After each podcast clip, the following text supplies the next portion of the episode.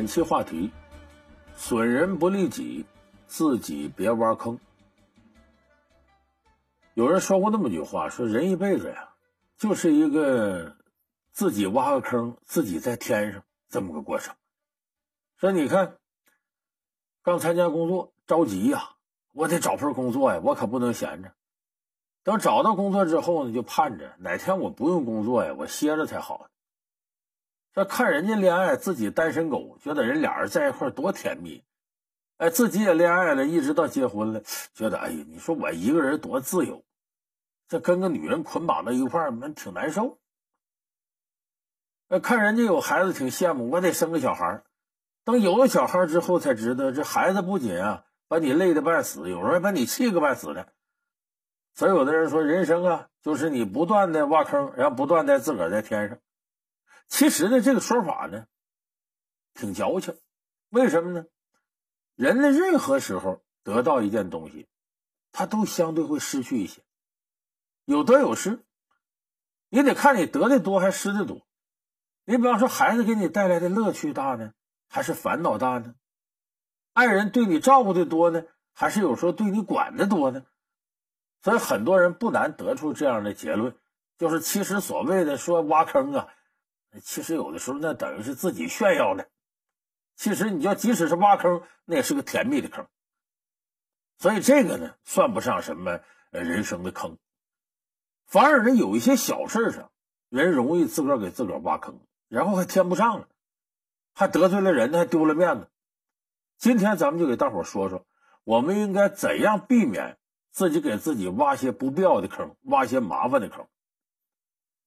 我们看生活当中，自个儿给自个儿挖坑啊，基本是有那么几种情况：一种是嘴太欠，一种是手太欠，一种是脑袋太欠。说你说这什么意思呢？我给大伙儿分开来说啊。比方说这嘴欠，嘴欠是什么意思呢？就是其实啊，那跟你这利益呢不是密切相关的，而且你说了，那利益你也得不到。这时候啊，别为了痛快过嘴瘾，嘴欠，容易给自个儿挖坑。我举个例子啊，《红楼梦》里边，这林黛玉啊，就是一个嘴欠的人。当然，她别的事不欠，就涉及到一些感情上的事，那谁要说宝玉了，她来劲了。你像有一回里边讲这么一个事儿，说这贾环呢，呃，告恶状，说这个金钏死啊，是让贾宝玉给逼死的。可把他爸爸贾政气坏了，把宝玉这通打，打完了之后啊，那是一通是棒打，最后这贾宝玉卧床不起，这身上都长了棒疮了。这林黛玉他们过去看见，那心疼的那都没少哭。这薛宝钗呢，他心里明白，说为什么贾环告这个状呢？跟他哥哥薛蟠有直接关系，他就找他哥哥理论去，说你怎么能冤枉宝玉呢？你背后使这坏呢？薛蟠还来气了，说：“你看，你是我妹妹，你向着外人，你就是爱上宝玉了。你这是光有爱情没有亲情，光有异性没有人性啊！”把薛宝钗气的回到家里直哭，一晚上没睡好。早晨起来呢，也没怎么拾掇，就出门办事去了。结果碰上林黛玉了。黛玉一看宝钗这个样子，啊，眼睛也肿了，哭什么的。他想当然认为薛宝钗呀也心疼贾宝玉啊。既然也心疼贾宝玉哭成这样，你想林黛玉不就吃醋了吗？这一吃醋，这嘴里说的话就不太好听了。哎呀，宝姐姐，这些事哭也没用，就是哭出两缸眼泪来也治不好棒疮。这话有点太损。其实你想想，谁为贾宝玉哭出两缸眼泪啊？非林黛玉莫属啊。薛宝钗在这点也不如林黛玉。你说你说这话。别说杀人一万，自损三千，其实是两败俱伤。当时薛宝钗呢，也不想跟他较这真儿，也没理他，直接就走了。等林黛玉一拳打到棉花上了，心里我尖酸刻薄，我损你一下子，人没反应，落得自己一琢磨，心里怪难受的。所以这就是典型的自个儿给自个儿挖坑。其实你就是把这个宝钗损一通，对你有什么好处呢？你最终在这上你也占不到什么便宜。所以完全是没有利益的事儿，就是嘴欠过嘴瘾图痛快，结果把自己心里弄得很难受。但是这个坑呢，自己难受自个儿知道，还有时候自个儿难受啊，所有人都看在眼里，还丢面子的。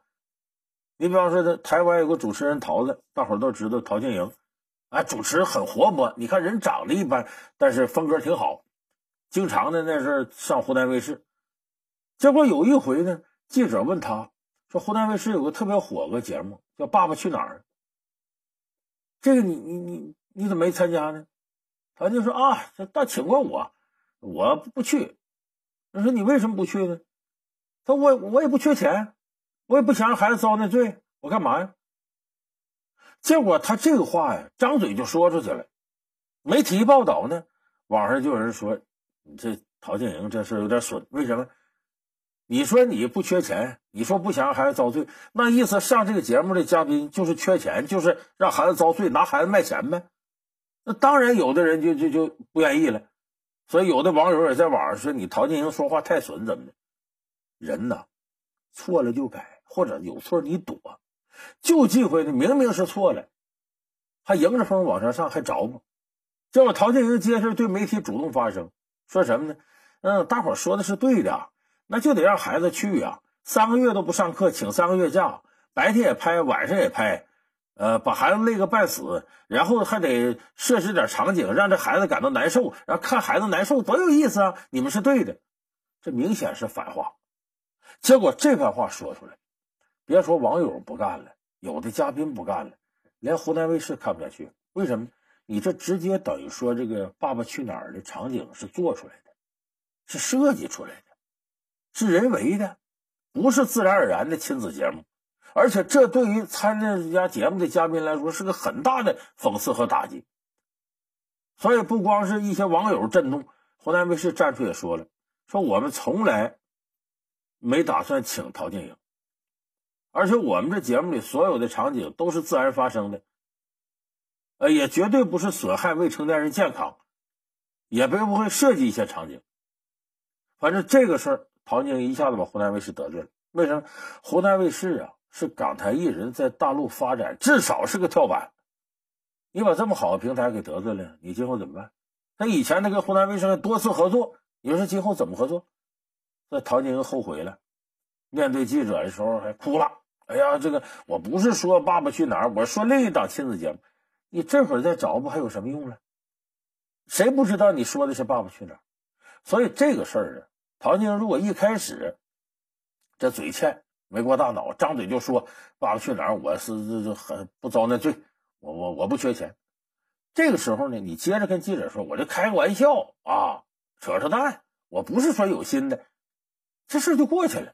偏偏呢，他对自己也非常自信，认为自己的口才好，认为自己能找不回来，而且明明自己错了不服软，还挺刻薄的回击，把这事儿给闹大了。所以呢，这种事情的。嘴欠给自个儿挖坑，你要吸取什么教训呢？不光是过嘴瘾的问题，你得看看你说的是谁。如果这人跟你有利害关系，你说白了，有的时候还得求得着人家嘞。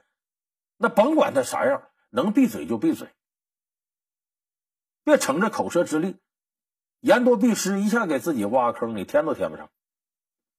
所以我刚才说，像林黛玉、陶晶莹这两个事儿，这是什么呀？这等于是嘴欠。没过脑子，直接就说出来，自己给自个儿挖坑。这嘴欠呢，惹点麻烦也罢了。要是手欠，有的时候这麻烦可能挺大。什么叫手欠呢？我给大伙举个例子啊，就咱们现在这都是用微信，微信呢，大家朋友圈呢，谁发点什么，你在底下点赞，有的评论，这个评论呢，不是随便写的，你一冲动手欠发一条评论，有可能惹了一些连锁反应。你像有这么个例子，这是一个基层的一个就是机关单位，这机关单位呢有一个小公务员，他的朋友圈里头呢有一个他们单位的呀一个中层干部，呃，跟他不是一个部门，他们平常呢见面也挺客气，反正呃半生不熟的。这个中层干部呢是个女的，没事呢就在这个朋友圈里头呢呃做点微商。啊，偷偷摸摸卖点东西，卖啥呢？就卖那个这个洗浴用品。他卖那个洗浴用品还挺贵，一套得两三千块钱，高档洗浴用品。平常呢，他朋友圈里一发这个呃微商的内容呢，呃，这位呢也就点个赞。啊，这女的姓刘啊，她那个中层干部呢，呃，她平常管叫王姐，王姐。这小刘呢就在底下点个赞。结果有这么一天呢，这王姐又发了一朋友圈，也是这个洗浴用品的内容。她怎么也不手欠，就在底下评论一条：“哦，这个产品好高大上哦。”结果这一条评论一出来，惹事儿了。马上呢，王姐就给他私信发微信，说：“你要看好这样，小刘，我送给你一套小样，你先试用一下子。”咱们大伙都知道。这个微商就这么回事你那朋友圈，你看卖面膜、卖啥都这个。他要说送你一份小样，或者说很少，接下来你就得买人家的，这大伙都明白。结果这小刘一看坏了，这这这两千块钱这么贵，我哪舍得花？这时候他又回了一条，这一回更坏了，就是他没有深思熟虑，手欠又回一条什么呢？哎，谢谢这个王姐，正好我我要到男朋友家去呢，还没有东西给未来的婆婆当见面礼呢。结果你这下更坏了，捅马蜂窝了。他本意是恭维一下，说王姐，你你要送我这小样，我太谢谢你了，正好是我需要的。其实这是人情客套，挺虚伪的事儿。这我这王姐说什么呢？又发了条微信，说你看你这个见未来的婆婆，一个小样哪能拿得出手呢？你怎么就得买一套产品呢？我这一套多高大上，你都说高大上，送多好。完，接着又追加一条微信，你这一套不够，正好三套共用一年的。你孝敬未来的婆婆多有面子，买三套吧。话都说到这儿，咋办？上不去下不来，没办法，你就只能点头。人家下午就把东西送来了，你还能不给钱吗？三套八千块钱，结果现在那东西还在小刘家里放着呢，舍不得拆开呢，一看着就心疼。一年洗个澡八千多块钱，在家里头这些产品，心里后悔死。其实这个事小刘一看到。他发条评论，手欠，你赶紧补救，说好高大上。他跟你说送个小样，你就应该马上表示，因为人家送也不能说拿回去了，说得多谢王姐，多谢王姐。其实我这人配不上这么高大上的产品，而且王姐，咱们这个单位工资也不高，你看你这给我这个太破费了，我这谢谢你。这话一说，这王姐就不会再追着你买，为什么呢？隐含着这意思，咱们工资都不高，你工资不高，你中层的，我一个小公务员，我工资更低，我用不起这东西，那他还能舔着脸硬推吗？就不能了。有人说这也伤和气，人家给你份小样，你不接着买东西，你接着再可以来一句嘛？你说这个王姐，虽然我用不起这东西，不要紧，我在朋友圈给你转发，我推荐更多人了解你的产品，希望能给你介绍几个客户。哎，你搞微商的，就是希望更多的人知道，能传开了。你这样的话，你不就把这脸找回来了吗？双方达成一个平衡了。所以说，这手欠呢，就这么回事不经大脑思考，随便就弄完了。弄完之后还总想往回找，越找不越乱，越找不越乱。像这种手欠，你就自己花点钱破财免灾吧。有的手欠就没这么简单了。我再给讲一个公司里事儿。这小伙子姓赵。他们公司里头呢，就是工作方式呢，呃，基本是无纸化办公，都通过电脑。他有一天打开邮箱呢，突然发现邮箱里呢多了一封邮件，邮件上写着工资发放表。他一看呢，是公司会计给他发过来的。咱们大伙都有这常识，一般公司啊，会计发工资，那个工资内容是对公司所有人保密的，就给你的钱，给他的钱，你们互相之间不知道工资的钱。薪水的钱，所以这是个秘密。说怎么能发到我这儿来呢？这小赵琢磨了，哦，这个会计发错了，发错是发错呀。咱每个人都有好奇心。我一个月挣八千，那跟我那一年来呢，他挣多少钱呢？我那上司挣多少钱呢？老板偏着谁呢？这一好奇坏了，就把这邮件点开了，就看了。看完之后，他也觉得这事儿不对。这个时候呢，他不光看邮件手欠，他又干了件手欠的事他把这个工资发放表啊发到老板的邮箱里，什么意思？这事儿他做的更不对。为啥？他想借这事儿啊邀功取宠，说你看这会计给我发了工资发放表，他肯定发错了。我呢没看，原封不动转到老板那，意思你看这这我发现公司有问题，他这么发是不工作失误吗？我向你汇报一下，这是大忌。如果前面说好奇，还有情可原，后边借着同事的失误去邀功告密去，天底下最可恨的就这类人。王大命的时候，中国人里头出了非常多的这样的混蛋，所以这小赵千不该万不该，又干了第二件事卖友求荣，邀功取赏。结果这事没过两天，老板叫他到办公室来，一看，那会计在那站着呢。说什么事说咱这事说开了吧。你小赵，你给我发了封邮件，工资发放表，你说你没看啊？我也是，这是会计的失误，我把会计叫来批评他了。这会计就问小赵，那封邮件你看了吗？他说我没看呢，这秘密我能看吗？没看，你当我傻呢？我那邮箱有自动回执，只要你那边点开看了，我这边就有记录。这一下子小赵傻眼了。当然了，公司老板呢，好言安抚安抚小赵。咱都知道，当官不打送礼的。这领导对告密的心里不论多恶心他，多讨厌他，表面也不会说啥，因为领导总希望告密的人越来越多啊。就这么着，把这会计骂了一通，呃，对小赵呢口头批评一下子，不该看的别看啊。这事就过去了，过去过去了。小赵可难过了，为啥？接下来这会计想方设法为难小赵。嘿嘿，给你设个绊干啥的？最后小赵这公司没法待了，只能是卷铺盖滚蛋。说白了，这个结果很多人听了可能会说一个字儿“该”，要俩字儿“活该”。仨字真活该。为什么？这个人可恨，他做的事太不对。第一个好奇心手欠，第二个卖友求荣去告密手更欠。所以这人倒霉是活该。所以我说这个手欠。和刚才说的嘴欠都有一个特点，就是他的手和嘴的反应速度比脑袋快。如果这嘴跟手跑到脑袋前面去了，你做事肯定要出问题。所以这是手欠嘴欠给自个儿挖坑的典型。那么呢，还有第三个脑欠。说老梁，你刚才都说了，手和嘴呀比脑袋快就出事这脑袋快点不有好处吗？怎么叫脑欠呢？我告诉大伙儿，前面手欠、嘴欠，那是糊涂人办糊涂事儿；脑欠是什么呢？是聪明人办糊涂事儿。这聪明人要办起糊涂事儿啊，后果也不小。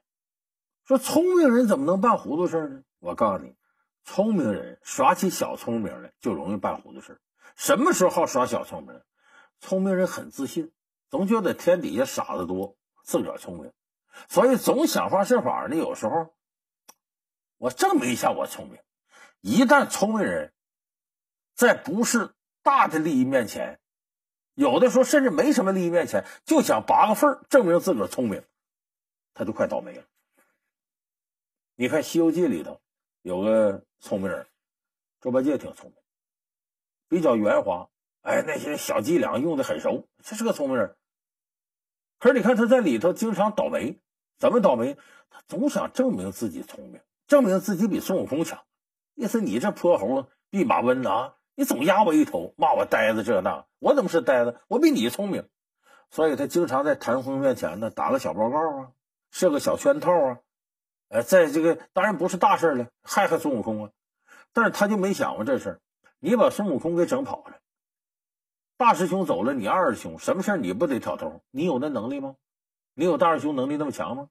所以每次整完孙悟空，最终倒大霉的是他。所以，就聪明人什么时候办糊涂事就是想证明自己聪明的时候。其实你没有那必要，这我管叫脑欠。就他这动着脑筋有点动的太欠了，嘴欠、手欠、脑欠。所以猪八戒呢是脑欠的一个典型。你看咱们现实生活里边也有这样的。就是想证明自个儿聪明，结果自个儿挖坑，自个儿进去了。因为我举个例子啊，冯小刚先生发生一件事儿一九九一年的时候呢，他们在这个美国纽约长岛拍那个《北京人在纽约》，主演不是这个呃姜文嘛，里头还有这个王姬啊、马小晴啊，呃，这个导演郑晓龙，啊，当时冯小刚也是导演，大伙在纽约长岛拍这片子。晚上没事在这个旅馆里边啊看电视。美国的电视上呢，就放了一个电影的预告片这电影叫《桂河大桥》，哎，还还不错个电影。现在应该是，呃，在豆瓣上你你能看到评分，评分挺高。结果这电影呢就放了个预告，别的也没什么更多信息。这全剧组人闲着没事啊，就就这事儿讨论上了。姜文说：“这个电影我看过，我看了得有七遍，这确实挺经典个电影。”马小晴就说：“哎，这个电影我也看过，我就看过一遍，但印象很深。那主演是那个大卫·尼文，好莱坞的明星。”姜文说：“不对，不对，不对，不是大卫·尼文，你记错了，这里头没有大卫·尼文，他的导演呢叫大卫·里恩，跟他名字挺像，德国奥斯卡奖。呃，这里没有大卫·尼文。”马小晴说：“不对，肯定有大卫·尼文，没有，肯定有，没有，肯定有。”俩人说着说着呢，就吵得挺激烈。说他他打赌，说赌什么呢？说别不管，这回赌大点赢了的人有权对输了的人做任何事情。你想一男一女打这赌，旁边一听挺兴奋，怎么回事？问一问，这整个的剧组的核心这些人都过来参与来了。郑小龙说：“你俩打赌，我压姜文去。为啥？姜文那是个电影痴，电影迷，看了多少电影了？他轻易不会错的，他说的准对。”我要打赌，我压他身上。冯小刚说：“我压压马小晴身上，我赌姜文错。”冯小刚为什么压到马小晴身上呢？难道他看过这个电影，知道马小晴说的是对的？主演就是大卫·尼文？不是，冯小刚没看过这电影，他当时就琢磨：你姜文在组里太牛了啊！这些年跟你接触，你就是万事通似的，只要一说到电影，哒哒哒哒哒哒哒，全你对，我们都不对。我非想看你错一回。就你也有错的时候，你也有今天。说这就杠上了赌吧？怎么证明？搁现在容易了，掏出手机上网，人一查一查。那会儿没这个，只能什么呢？说咱开车从长岛这开一个小时，开到曼哈顿的，为啥？那会儿有一个大的这个租录像带的地方，咱把那录像带找出来，一看不就明白了吗？录像带封皮都有主演谁谁怎么剧情啥，一看就明白。那好吧，他们开车从这个纽约长岛往纽约曼哈顿开。开了一小时到这，到那之后找录像带，傻了，从头到尾没有一个大卫·尼文任何的迹象。这片子主演不是大卫·尼文，马小晴记错了。当时冯小刚跟马小晴啊傻了，咋办？降到这程度下不来台了。他俩在外边就转悠，在咖啡厅喝咖啡，吃点汉堡干嘛？这这咱咱等他们都睡了，咱再回去吧。结果天黑回去了，没想到在旅馆里剧组人都在这等着呢。